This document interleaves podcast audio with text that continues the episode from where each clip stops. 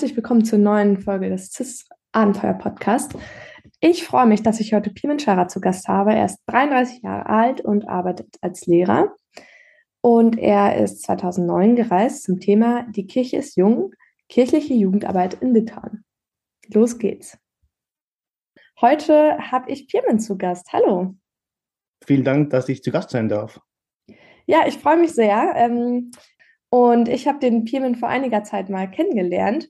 Äh, das war, glaube ich, ziemlich genau vor einem Jahr bei einem Digitalisierungstreffen. Und äh, so bin ich überhaupt auch auf die Idee gekommen, dich hier zum Podcast einzuladen. Ja, was verbindest du mit CIS? Ich kam damals eigentlich ähm, während des Zivildienstes auf CIS. Ähm, ich war einer der letzten, der noch Zivildienst geleistet hat. Es waren damals noch neun Monate. Und da gab es dieses ähm, Zivildienstmagazin und da hatte CIS Werbung geschaltet und da wurde mir zum ersten Mal eigentlich bewusst, ähm, ja, welches große Angebot es da eigentlich gibt. Und ähm, ich dachte, dann lohnt es sich eben diese für mich so Lücke zwischen Ende des Zivildienstes und Beginn meines Studiums ähm, so zu nutzen. Ich hatte dann Ideen eingereicht, war dann ja auch in Salem vor Ort und genau daraus entstand diese Reise, die dann im Mitte Juni, Mitte Juli 2009 mich nach Litauen ins Baltikum geführt hat. Und wie alt warst du da ungefähr? Ich war da um die 20. Okay, also einer der älteren Generationen der Reisenden. Auf jeden Fall. Jetzt im Vergleich auch, wenn man jetzt bei den Nachtreffen oder Maitreffen auch in Saalen vorbeischaut, sind ja viele der Teilnehmerinnen und Teilnehmer auch dann ja vergleichbare Jünger. Okay, vielleicht können wir das Ganze ja nochmal so ein bisschen aufrollen. Also du hast irgendwie von CIS gehört. Ähm, und wie hast du dir dann konkret Gedanken gemacht, ein Thema oder auch ein Reiseland zu finden? Also insgesamt fand ich das Baltikum schon immer spannend. Ich war davor noch nie in einem dieser drei baltischen Länder. Aber wir hatten 2005 zum Weltjugendtag bei uns im Litauer zu Gast und das war einfach eine besondere Erfahrung. Ich komme stark aus der kirchlichen Jugendarbeit, war da viel aktiv als Ministrant auf Zeltlagern und ja, da einfach auch eine Religiosität und Spiritualität anzutreffen, eine große Begeisterung. Und da gab es dann losen Kontakt über die Jahre hinweg, mal zwischen über Facebook, mal per E-Mail. Und ähm, daraus dann zunächst mal die Idee, man könnte diese Kontakte wieder nutzen. Ursprünglich die Überlegung, mit einem viel historischeren Thema eigentlich zu reisen. Und dann wurde mir umso mehr in der Vorbereitung bewusst, dafür muss, müsste ich eigentlich Russisch können. Das kann ich leider nicht. Und dann die Entscheidung eben zu sagen, na, dann widme ich mich eben der Jugendarbeit, aus der ich komme, mit dem Blick, wie funktioniert sie denn in einem Land, das eigentlich ja nach 50 Jahren Sowjetkommunismus ja genau das nicht leben durfte, wo es ja auch verboten war, wo Kirche verboten war und dementsprechend die Frage, was passiert da seit Anfang der 90er, wenn ein Land wieder in die Unabhängigkeit startet? Okay, also du warst, wenn ich das jetzt so sagen darf, hier sehr aktiv und hast viel gemacht und hast deine Kontakte, die du schon geknüpft hattest im Vorfeld, genutzt, um dann das eben in einem anderen Land auch ausleben zu können. Genau, also eher in die Beobachterrolle natürlich zu gehen, also jetzt gar nicht so aktiv, natürlich auch teilweise mit zu gestalten, aber doch eher mal zu, zu schauen, was, ja, wie wird es gelebt, was passiert es auch unter diesem, sagen wir, großen Bezeichnung ähm, katholische Kirche, die sich ja auch sehr, sehr vielgestaltig eben auch dann zeigt. Und wenn wir uns das jetzt vorstellen, also du bist dann äh, im Sommer 2009 nach Litauen gereist und wie bist du, ja, wo war der Anfang deiner Reise? Also der Anfang der Reise ist tatsächlich ähm, in, in Karlsruhe am Busbahnhof und dann waren es die 30 Stunden Busfahrt über Berlin, Warschau, dann über Nacht eben nach Kaunas in die zweitgrößte Stadt Litauens und dann nach Vilnius in die Hauptstadt tatsächlich. Ähm, eine Übernachtung in einem Hostel noch vor Ort, weil das einfach dann von der Ankunft sich so gestaltet hatte. Und dann tatsächlich der Versuch eben ähm, über die Kontakte, die es schon gab, Beziehungen zum dortigen Jugendbüro in der Stadt zu knüpfen und dann auf eine ganz große Offenheit zu stoßen.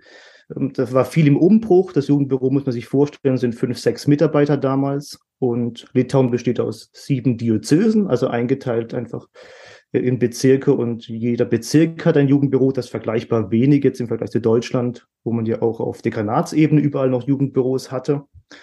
Und ja, da war einfach viel, viel Motivation, viel Begeisterung auch zu spüren, sich mit äh, Kindern und Jugendlichen zu beschäftigen und vor allem damals interessant, man hatte das TC-Treffen vor Ort in Vilnius äh, wenige Wochen zuvor.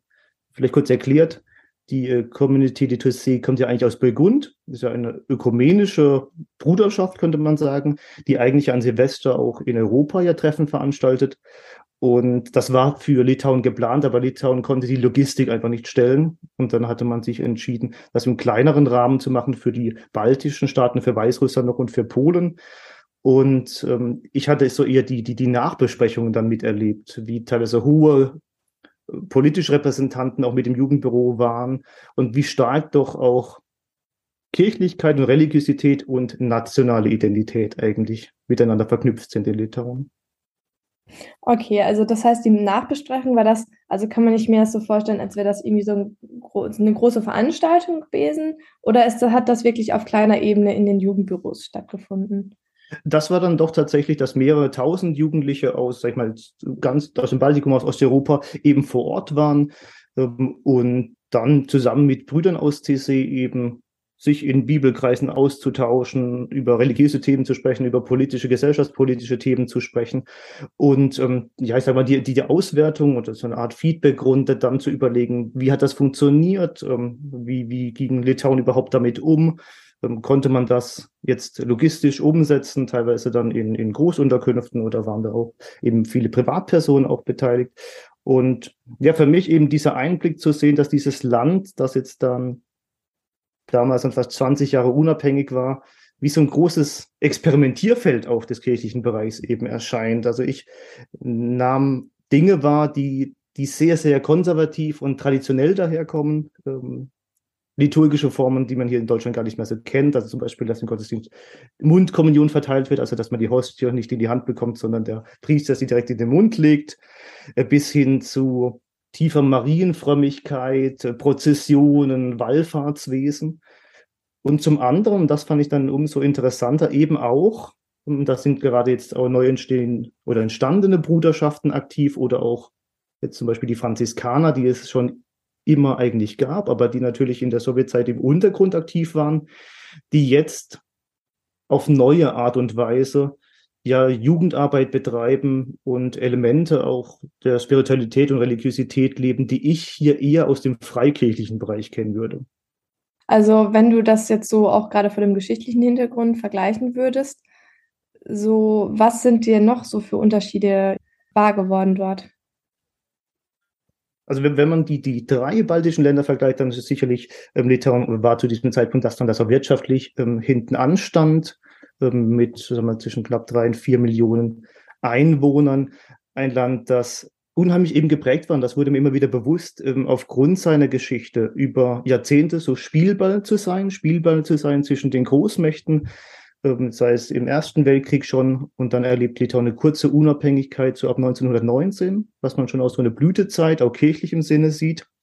Ja, und dann aufgrund des Hitler-Stalin-Paktes fällt ja im Geheimprotokoll Litauen an die Sowjetunion zunächst mal dann und erlebt dann das, was ähm, ja auch Timothy Snyder, also ein US-amerikanischer Historiker, bezeichnet hat als die Bloodlands, also eigentlich die Gebiete, Gebiete in Osteuropa, die im 20. Jahrhundert eigentlich die größte Form von Gewalt erleben. Wir Massenterror, Deportationen und ähm, immer wieder auch zu merken, da hat eine Bevölkerung ein gesellschaftliches Trauma erlebt und hat bei weitem die eigene Geschichte auch noch nicht aufgearbeitet. Und welche Rolle hat dann die Kirche dabei gespielt? Kirche bleibt permanent auch in der Sowjetdiktaturzeit zwar offiziell nicht erlaubt oder wenn, dann nur geduldet. Also es gibt eigentlich so wie so eine Doppelkirche. Es gibt das eine, was man nach außen zeigen darf, noch gewisse Repräsentanten institutionell und zum anderen das, was im Untergrund passiert. Und im Untergrund ist es eben eine starke Volksfrömmigkeit. Und Religion wird so als auch Durchhalteparole entdeckt. Also mhm. Der Widerstand, sage ich mal, ähm, wird auch kirchlicherseits eben unterstützt. Und ja, Glaube wird familiär weitergegeben. Also es sind diese kleinen Einheiten, die von Bedeutung sind, weniger damals einfach Gemeindearbeit zum Beispiel noch, sondern eher das, was so in ganz, ganz kleinen Einheiten dann funktioniert im Untergrund ähm, der Versuch ist zu schützen und dann eben mit dem Zusammenbruch des Kommunismus die Frage, was passiert jetzt? Und da hatte ich schon auch den Eindruck, dann herauszuhören, dass es dann zunächst mal auch so ein gewisses Extrem gab. Also Anfang der 90er, die Kirchen sind dann voll. Ebenso die Idee, Kirche und Nation sind jetzt bedeutsam. Und dann auch zu merken, dass ja, Menschen, die sich jetzt tatsächlich zugehörig fühlen, die die ähm, Religion weitergeben, dann doch auch immer stärker in die Minderheit gehen, auch wenn prozentual noch viele, sag ich mal, Mitglied sind einer Kirche, heißt das noch lange nicht, dass sie aktiv sich beteiligen. Ja, wenn wir jetzt nochmal irgendwie drauf schauen, dass, dass du ja vor allem auch zur, zur jungen Kirche, also zu den Jugendlichen und zu etwas jüngeren Kirchgängerinnen äh, und Kirchgängern gereist bist, das waren ja vor allem auch die Leute, die vielleicht von der Zeit während der Sowjetunion ja gar nicht so viel mitbekommen haben oder noch sehr klein waren. Und wie hast du das dort erlebt? Wenn ich jetzt gerade mal auf die Franziskaner zurückkomme, die einfach sehr, sehr aktiv sind, die auch viel Zulauf haben. Also einfach auch, das war damals beim Weltjugendtag auch für mich so ersichtlich, viele junge Priester, die einfach auch mitkamen ähm, nach Deutschland und dazu sehen, dass die einfach eine ganz andere Ebene finden zu Jugendlichen, an sehr, sehr niederschwellige Angebote schaffen. Und ich glaube auch eben auch Jugendliche versuchen zu erreichen, die, die fernab jeglicher religiöser Sozialisation aufgewachsen sind, also wo Glaube gar keine Bedeutung hat und wo vielleicht in den ersten kleinen Schritten auch Glaube gar keine Rolle spielt, sondern wo es einfach auch darum geht, Anlaufstelle zu sein für ganz klassische, ja, für Probleme, die Jugendliche einfach mit sich bringen, ähm, Ansprechpartner zu sein in, in, in, Seiten, in der Pubertät, in, in Konfliktsituationen. Und das hat dann beides. Also da hat die Medaille zwei Seiten. Zum einen mal, dass man da gewissen Zulauf erfährt, weil auch sehr charismatische Persönlichkeiten da meines Erachtens unterwegs sind. Also Personen, die einfach auch überzeugen, so von ihrer Art. Und das hat mich auch, denke ich mal, auf den ersten Blick stark begeistert. Und zum anderen aber auch die Frage, wie, was passiert dann? Also Jugendliche, die man schnell, ich sag mal, catcht und mitnimmt, die man dann auch vielleicht auch wieder schnell verliert. Und ähm, ja, wir waren bei den unterschiedlichsten Events unterwegs, bis hin, dass wir mit so alten russischen Rettungskapseln, so Schlauchbooten rumgeschippert sind und dann ähm, mit einer Jugendgruppe da wirklich einfach in der Wildnis unterwegs waren. Und sehr traditionell auch bei so einer Jugendwallfahrt, wo einfach 20 Jugendliche sich einen Tag lang aufmachen, ein Holzkreuz dabei, eine Marienikone dabei, durch die Flur, durch die Natur ziehen. Und ähm, Ziel zum Beispiel war eine, eine neue Bruderschaft, die entstand und die sich sehr stark eben der Arbeit zum Beispiel jetzt mit ähm, Drogen- und alkoholabhängigen Erwachsenen widmet. Und da vielleicht noch kurz die Verknüpfung zum historischen. Eben Litauen hat bis heute die höchste Suizidalrate in ganz Europa ähm, und ein massives Alkoholproblem. Und das war mir schon oft ersichtlich. Und das war eben auch die Verknüpfung nochmal hier jetzt zu sehen, wie sich ähm, eine Bruderschaft genau diesem also extrem gewaltigen gesellschaftlichen Problem irgendwie auch stellt, indem man abgelegen von sagen wir, jeglicher Ortschaft mit eben diesen Menschen zusammenlebt, zusammenarbeitet, bis dahin, dass dort sogar auch um, ja, Laienbrüder oder Priester eben auch tätig sind, die selber aus der Abhängigkeit kommen. Mhm.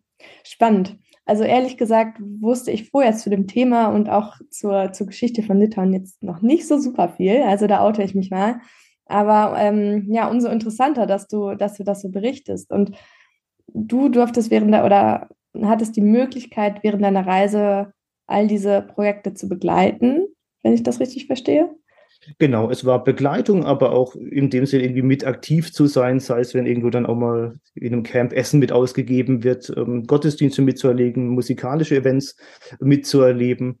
Und ähm, einfach die, die, diese Vielgestaltigkeit, ähm, wo ich vielleicht hinterher auch dachte, gut, es war sehr stark im katholischen Kontext unterwegs zu sein, hätte man sich auch im evangelischen Bereich so noch anschauen können, auch was es da noch eben gibt. Aber plötzlich eben zu sehen, dass, dass diese Vielfalt so gewaltig war, dass es für diese vier Wochen gut ausgereicht hat, sich zunächst eigentlich mal das anzuschauen, bis hin eben auch dieses Land, das ja aufgrund seiner Natur fasziniert. Und ich bin ja nicht nur in Vilnius geblieben, sondern die Reise bringt mich dann vor allem ja noch an die Ostsee, dann nach, nach Kretinga, nach Klaipeda, auf die kurische Nährung, ähm, wo ich auch ein, zwei Tage mal bei diesen riesen Sanddünen und kilometerlangen Sandstränden eben auch verbringen darf. Und genau dann über ungefähr die Nordroute, über Telschei und Schaulen dann wieder zurück nach Vilnius, und vier Wochen später von dort aus auch wieder zurück. So wie du gerade erzählst, so du darfst erleben, das klingt für mich sehr so, als würdest du die ganze Reise als Privileg erleben, dass du das durchführen darfst und dass du sehr dankbar dafür bist. Ich bin sehr, sehr dankbar für diese Reise. Und zum einen, weil man wirklich tagtäglich ja selbst entscheidet, wo einen so der Weg hinführt. Manchmal waren es Tage, wo ich spät nachts wirklich auch voller, voller Eindrücke ins Bett sinke und so dieses Tagebuch irgendwie mir aus der Hand fällt, wo ich merke, jetzt war so viel los und da zeigt sich dann auch zwei Wochen später, so inmitten der Reise, eben als ich auf der Ernährung bin, dass ich diese Tage auch gebraucht hatte. Also vieles mal zu verarbeiten, was jetzt davor stattfand. Da entscheidet sich auch, wie die Reise dann weitergeht und für ein, zwei Tage auch nicht ganz so klar, wo es jetzt hingeht, weil ich mehrere mal, Anlaufstellen noch hätte, mehrere Angebote, die sich dann teilweise doppeln, sich überschneiden. Und es sind die oft von CIS gelobten CIS-Momente, also Momente, wo man mit seinem Rucksack beladen vor der Tür steht, klopft, einen Staubsauger hört, die Tür aufgeht und jemand einen verdutzt anschaut und meint, äh, wer sind Sie denn? Und man dann mit, mit den Dokumenten, die man dabei hat, mit seinem Englisch ähm, sich versucht oder auch mit Händen und Füßen zu verständigen und dann eben offene Türen oder auf offene Türen stößt. Und das war überall so.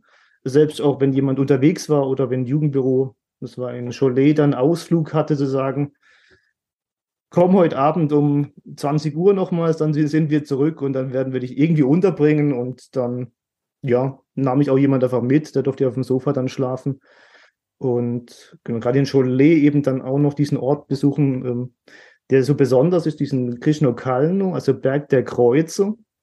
Und da ist einfach nochmal eben auch die Verknüpfung zwischen dem religiösen, historischen und diesem Land. Ein Berg, also ein kleiner Hügel, der übervoll mit Kreuzen. Und wir waren da abends dann noch da, da war kaum äh, Touristen jetzt noch vor Ort, Sonnenuntergang und da zeigt sich an einem kleinen Ort eben nochmal diese, diese Gewaltigkeit dieser Geschichte, weil es auch so eine Art Widerstand war. Immer wieder legten Menschen dankbarerweise da diese Kreuze ab, schon Mitte des 19. Jahrhunderts. Und in der Zeit der Sowjetunion wurde der Berg dann mit Planierrauben mehrfach immer wieder plattgewalzt, weil man natürlich alles tilgen wollte, was irgendwie auf Religiosität hindeutet. Und immer wieder kamen diese neuen Kreuze und immer wieder hat man sie aufgestellt und neu gestellt. Und ähm, ja, es ist so dieses Bild auch dieses, dieses Widerstandes eines kleinen Volkes, das sich in der Geschichte irgendwie auch nicht unterbekommen ließ und lässt. Okay, da waren jetzt sehr viele Punkte drin. Aber vor allem kommt so für mich jetzt gerade raus, dass du total viel erlebt hast und auch Zeit braucht es eben, um das Ganze zu verarbeiten. Wie, also ja, während der, der Reise hast du sicherlich einige Erlebnisse irgendwie überdacht oder ja, versucht zu verarbeiten. Aber wie viel passierte dann auch nach deiner Reise noch? ich würde jetzt gerade in dem Moment ansetzen, dann merke ich ja selber einfach, wie, wie intensiv einfach die Erlebnisse dann doch auch noch präsent sind. Auch danach die thematische Auseinandersetzung, die viele Zeit, die auch in den Bericht dann einfach ging, also einfach sich nochmals auseinanderzusetzen mit dem, was man erlebt hat und dann eben der Versuch, es zu verschriftlichen und ähm, bis hin dass ich hier anschließend dann ins Studium auch gestartet bin, ähm, der Geschichtswissenschaft, also nicht umsonst eben auch so diese historische Brille sich auch bei mir beruflich zeigt. Ich bin Geschichtslehrer, ähm, neben dem Fach Deutsch und Politik noch. Und ja, da irgendwie auch dran zu bleiben, bis hin zu so einer grundlegenden, vielleicht auch Faszination für Osteuropa. Also Reisen in den Jahren danach dann mal nach Ungarn und dann so kleine Schritte ge gehen Osten, also nach Armenien und Georgien ich war jetzt vor drei Jahren in Usbekistan, Tadschikistan, so auf dieser alten Seitenstraßenroute und ähm, ja, irgendwie so diese, dieser Blick nach Osten ähm, zu wenden in dies, diese, diese Länder, die teilweise auch Teilrepubliken Russlands ja auch waren und da immer nochmal nachzuspüren, was also sich da verändert. Also hat deine CIS-Reise so den Startschuss in deine, ähm, äh, wie sagt man, vielleicht auch viele Impulse auch geliefert ja, hat. Ja, genau, ja. Genau, um, um, sei es jetzt eben Reisen, aber einfach auch thematische Auseinandersetzungen dann auch nach einem Studium dann irgendwie auch zu wagen. Bist du jemals nach deiner CIS-Reise nochmal zu CIS-Bedingungen gereist oder war das vor allem private Reisen, die kürzer gedauert haben oder die äh, ein bisschen komfortabler waren, in Anführungsstrichen? Zu CIS-Bedingungen tatsächlich nicht mehr. Das ist schon was, wo ich jetzt so für mich nochmal drüber nachdenke, ob man das tatsächlich nochmal wagen sollte, ähm, weil einfach dieses Reisen ja so besonders einfach stattfindet. Ähm, weil so manchmal der, der doppelte Boden mal wegbleibt und trotzdem dieses Wissen, dass, dass es irgendwie immer funktioniert. Und das hat mir jetzt auch in den letzten Jahren, wenn ich dann auch, weil ich jetzt ja unweit, ich bin ja in Ravensburg Lehrer, auch der Weg nach Salem dann ähm, zur CIS-Stelle für mich nicht so weit ist, bei den Maitreffen eben zu erleben, wie deutlich jüngere äh, Jugendliche unterwegs sind, ähm, in der Corona-Zeit jetzt ja auch innerhalb Deutschlands. Und mit welcher Begeisterung einfach sie da zurückkehren und ähm, dass das eben auch, glaube ich, genau Teil dieses, dieses Rahmens ist, eben zu sagen, man reist allein, man reist ohne Privat-PKW, man reist ohne Flugzeug an und man verbringt mit dem Geld, das der CIS zur Verfügung stellt, eben diese, diese Wochen im Ausland. Was für dich eine sehr große Herausforderung, finanziell das irgendwie unter einen Hut zu bekommen? Also finanzielle Art war jetzt die Litauen-Reise in der Hinsicht eigentlich kein Problem, ähm, weil einfach doch Lebenshaltungskosten in Litauen damals vergleichbar niedrig oder sehr niedrig waren, so dass ich mit dem damaligen, ich glaube, es waren damals 500 äh, bis 600 Euro, da sehr, sehr gut zurechtkam. Und weil ich kaum Geld auch für Unterkunft gebraucht hatte, weil doch immer wieder in Jugendbüros oder bei Privatpersonen ich eigentlich wohnen durfte. Aber deine Kontaktpersonen, von denen du anfangs erzählt hattest, die waren vor allem inhaltlich geknüpft und nicht, was die Unterkunft angeht, oder? Es hatte sich dann teilweise ergeben. Also zum, zum einen mal tatsächlich, dass es äh, mehrere Kontakte waren, die ich aus Deutschland dann schon hatte. Und eben nochmal da kurz darauf verwiesen, das war eben damals zum Weltjugendtag 2005, weil wir da eine Gruppe oder vier Personen bei uns äh, zu Gast hatten für mehrere Tage. Und ich hatte dann sowohl Romanas nochmal angeschrieben, der viel in der Jugendarbeit in Vilnius aktiv war. Und Bekannte von ihm hatten mich mit dem Auto dann mit an die Ostsee genommen, nach Kretinger. Ähm, dort kannte ich Aurelia. Sie war damals äh, dabei gewesen. Und bei Aurelia durfte ich dann mit ihrer Mama und ihrem Großonkel dann bei denen übernachten und die hatten sogar irgendwie extra das Bett geräumt und hatten dann zu zweit auf der Couch im Wohnzimmer übernachtet und dann merkt man eben diese, diese riesige Gastfreundschaft, natürlich auch das eigene Land, das eigene Leben irgendwie auch zeigen zu wollen. Und ähm, genau, das war so der, der Rahmen dessen, bis hin, dass es dann ganz, ganz abstruse Zufälle gab. Also, dass wir sogar äh, unterwegs waren. Äh, wir hatten uns eine Kirche angeschaut und da fand zufällig eine Hochzeit statt und unter den Hochzeitsgästen Simona war, die damals auch mit bei uns war. Aber sie wusste gar nicht, dass ich da bin. Also es war so der, der purste Zufall eigentlich, dass sich da äh, dieser Kontakt oder diese Begegnung dann nochmals ergeben hatte. Ah, Wahnsinn, dann trifft man manchmal wirklich Leute, wo man es gar nicht erwartet hätte. Auf Aber dafür ist Litauen dann vielleicht doch nicht so groß vom, vom Land her. Aber umso schöner, dass man dann nochmal alte Kontakte pflegen kann. Also du hattest keine, keine Probleme, auch äh, so von, von Ort zu Ort zu kommen, weil du immer jemanden gefunden hast, ähm, der dich irgendwie mitnimmt oder wo du unterkommen kannst, wenn ich das richtig verstanden habe. Gab es irgendwie eine Person für dich, die besonders wertvoll für deine Reise war?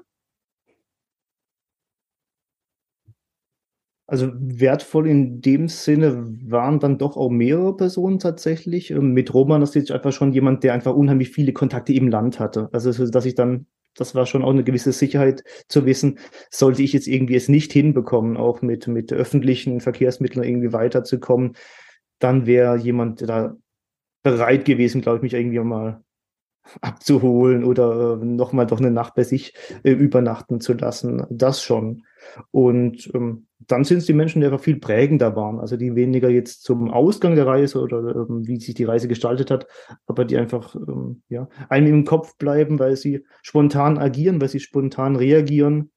Ähm, wir waren in einem der Jugendbüros, konnte niemand Englisch und niemand Deutsch.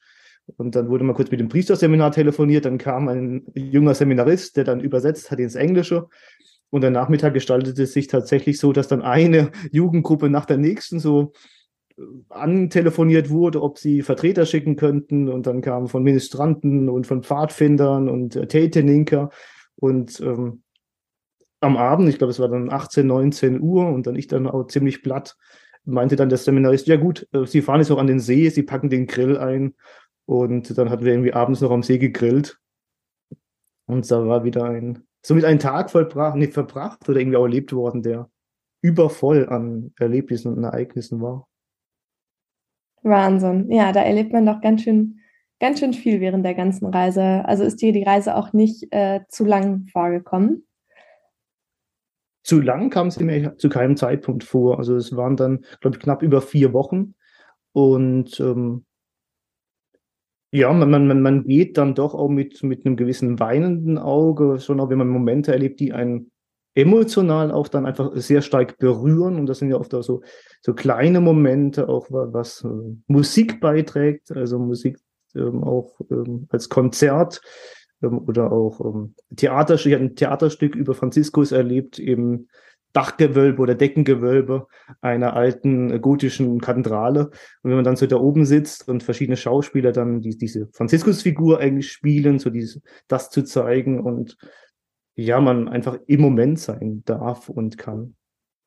Ja, meine Frage zielte so ein bisschen in die Richtung, ob, also es gibt ja schon viele CIS-Reisende, die zwischendurch auch mal einen Tiefpunkt haben oder irgendwie Heimweh haben. Aber warst du vorher schon mal so lange allein unterwegs oder lag das vor allem daran, dass du dich so wohl gefühlt hast und so viel los war, dass die, die Zeit so verflogen ist?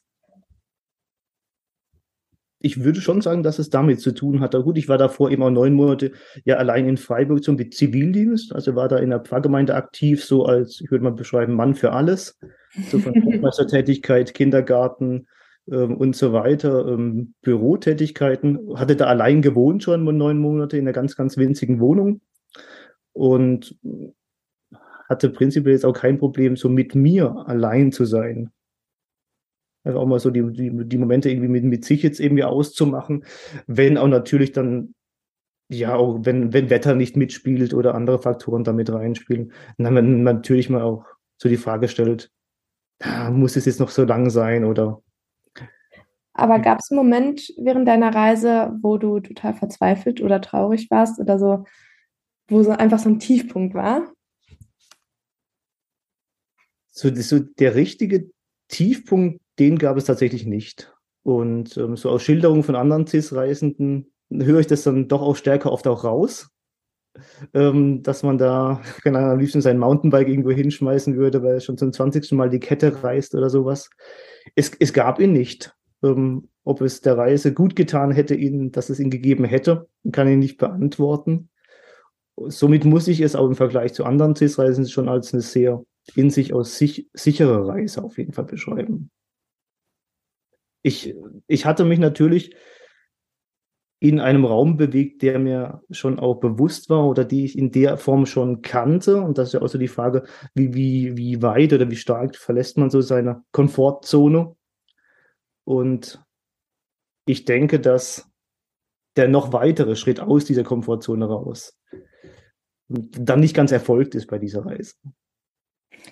Aber lag das daran, dass du einfach in der Kirche schon so einen guten Platz hattest und dich immer sicher gefühlt oder wohl gefühlt hast? Oder was, was meinst du genau mit, dass dich noch weiter aus der Komfortzone rausbewegen würdest? Ja, ich würde schon so beschreiben, dadurch, dass man dann doch auch, sag mal, Strukturen kennt, ähm, wie, wie sie so funktionieren und ähm, wie, wie, ja, wie, wie Weltkirche dann doch irgendwie auch funktioniert. Das ist ja schon interessant, dass man irgendwie dann an jeden Ort dieser Welt auch gehen kann und dann doch zum Beispiel so liturgische Abläufe halt immer gleich sind. Und das schafft so ein gewisses zu wissen, wo man ist, auch wenn das ähm, jetzt äh, tausende Kilometer entfernt sein kann an der Stelle. Also die Kirche quasi als Anker. Äh, ja, auch zum ja. gewissen Teil, ja. Würdest du dir gerne mal die Kirche in einem ganz anderen Land noch genauer anschauen, so wie in Litauen? Die Frage hatte ich mir tatsächlich so noch gar nicht gestellt, ähm, aber also sicherlich ist sich jetzt noch Länder anzuschauen, wo man noch merkt, wo, wo auch aktuell ja Kirche noch massiv im Untergrund tätig sein muss, also beispielsweise ähm, im asiatischen Bereich, auch China, äh, wo man das ja aktuell sieht. Ähm, bisschen, dass äh, Südamerika eine ganz andere Religiosität auch kennt, ähm, aufgrund der Befreiungstheologie zum Beispiel. Und ja, natürlich dann auch Länder zu erleben mit vorhin angedeuteten Reisen, für die Religiosität jetzt erstmal gar keine Rolle spielt. Also das finde ich irgendwie noch faszinierend. Also kommt man auch ohne das aus. Länder, die sehr atheistisch funktionieren. Und wie, wie füllt man manchmal auch diese Lücke dann? Hattest du in Litauen auch Kontakt zu Menschen, die atheistisch leben oder sagen, boah, auf Kirche, da habe ich gar keinen Bock, das geht mir nichts an? ich hatte nicht bewusst mit ihnen jetzt mich getroffen oder ausgetauscht oder so jetzt bewusst jetzt Personen gesucht, ähm, war mir aber umso bewusster, dass die Menschen, mit denen ich jetzt hier Kontakt habe, dass das dann doch ein, ein sehr kleiner Kosmos einfach darstellt. Also dass es bei weitem nicht dann repräsentativ einfach für die litauische Gesellschaft ist, äh, sondern dass die Menschen, die sich tatsächlich aktiv ähm, innerkirchlich beteiligen, sicherlich auch prozentual eine, eine Minderheit sind. Okay. Und nochmal ein anderes Thema, was mich interessieren würde. Wie hast du mit den Menschen vor Ort kommuniziert? Also sowohl sprachlich, also welche Sprache habt ihr verwendet und auch so von der Telekommunikation her. Also ich glaube, WhatsApps gab es 2009 noch nicht, wenn ich mich richtig erinnere. Hab, also lief dann vor allem viel über, über Anrufen oder Briefe schreiben oder ich kann es zeitlich so gar nicht einschätzen, ehrlich gesagt.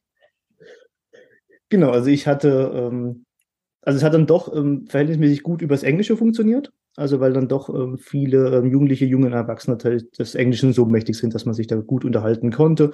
Oder dass mir eben, wenn Gespräche auf Litauisch oder Russisch stattfanden, mir teilweise ins Englische übersetzt hat, ähm, tatsächlich. Äh, Kommunikation war äh, per E-Mail schon davor auch, teilweise dann per E-Mail auch vor Ort, dass man irgendwo ja, Internetcafé oder sowas sucht, um zumindest E-Mails zu empfangen ähm, und im Handy zumindest mit SMS und ähm, mit Telefonaten möglich. Also da gab es schon ein, zwei Situationen, wo dann auch die SMS rausging und man dann ja so stundenlang wartet, bis da was zurückkommt und dann am Ende dann doch zum, ja, dazu greift, dass man anruft.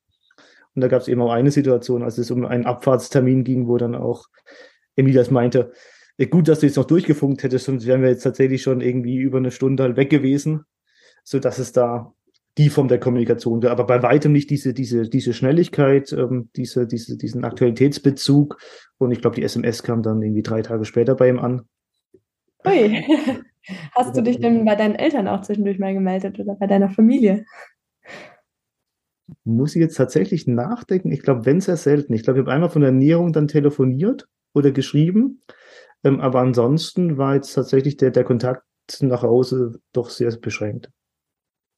Und dieses, dieses so Recht hatte ich mir irgendwie rausgenommen.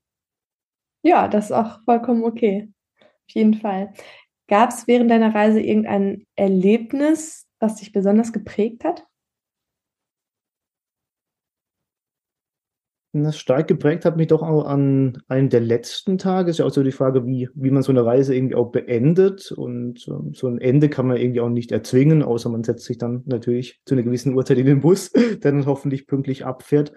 Äh, ich hatte, als ich nochmal in der Stadt, in Vilnius, in der Hauptstadt unterwegs war, zufällig ähm, ein, ähm, genau, ein Mädchen getroffen, nochmals, das ich aus dem Jugendbüro kannte vom Sehen, die da mit aktiv war. Und sie meinte, sie hätte so einen kleinen Kreis ähm, jetzt an Gleichaltrigen und hätten sie so eine ganz, sie hätten eine kleine Kapelle und die mini klein war mitten in der Stadt und würden sich da so einmal in der Woche zum, ich sage mal, zum Austausch und zum Gebet treffen. Und ich durfte dann mit oder bin mitgegangen und das war für mich schon ein sehr emotional spirituelles Erlebnis. Also die hatten sich auf Litauisch zunächst ausgetauscht, die hatte nichts verstanden, dann sind alle ins Englische gewechselt. Da konnte dann eine Freundin von ihr kein äh, Englisch, sondern mussten sie dann wieder aus dem Englischen zurück ins Litauische übersetzen.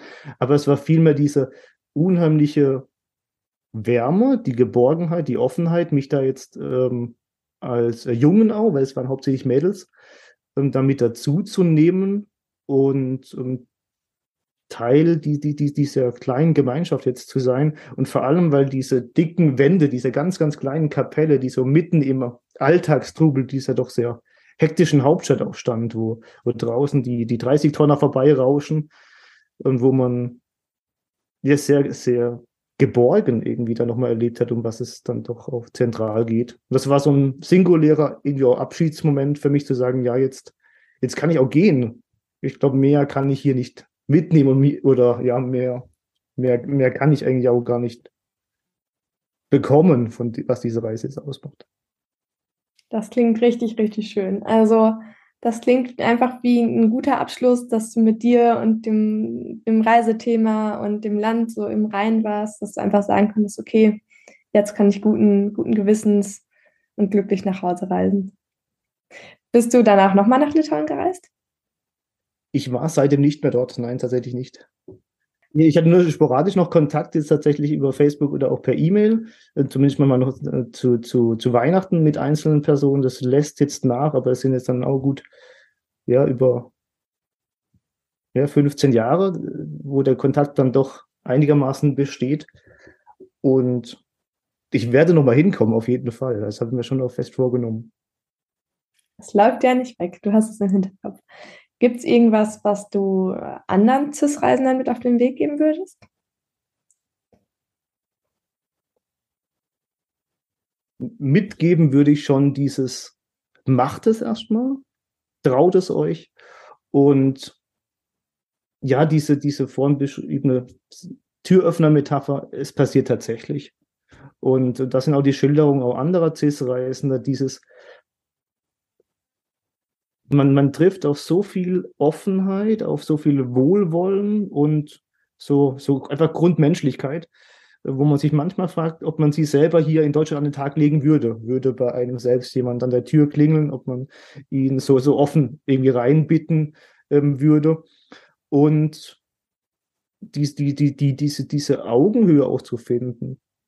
Am Ende geht es auch viel darum, zuzuhören.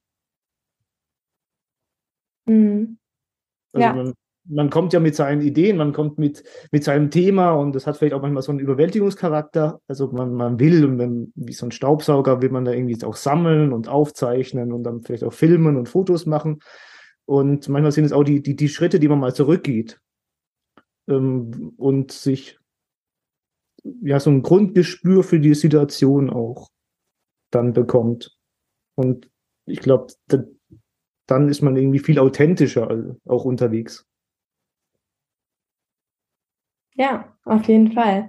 Gibt es sonst noch irgendwas, was du loswerden möchtest zu deiner Reise oder zu CIS? Insgesamt wünsche ich CIS einfach, dass sie ja auch in den kommenden Jahren ähm, Jugendliche, junge Erwachsene möglichst aller gesellschaftlichen Schichten eben auch fördert und ähm, ihnen das ermöglicht äh, und, und damit verbunden natürlich, dass ähm, ja, die Corona-Pandemie in dem Sinne überwunden bleibt, dass einfach auch diese, dies, dieses Reisen wieder in der Form möglich ist, ähm, wie es ähm, vor der Pandemiezeit auch war. Ähm, diese europäische Kontinente, die meisten Reisen gehen ja tatsächlich in Nachbarländer oder in europäische Länder, hat so viel zu bieten, dass es sich lohnt, zunächst mal vor der eigenen Tür sich vielleicht einiges anzuschauen, bevor man dann auch in späteren Lebensjahren die, die größeren Entfernungen anpackt, um andere Kontinente sich zu bereisen oder auch anzuschauen. Ja, ich finde, das ist eigentlich ein ganz, ganz guter Schlusspunkt. Danke, Pirmin. Vielen Dank dir.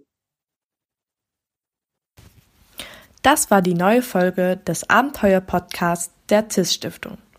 Für Lob, Anmerkungen und Kritik oder wenn ihr selbst schon einmal gereist seid und wir euch für die nächste Podcast-Folge interviewen dürfen, schreibt uns gerne an reisefunk.cis-reisen.de.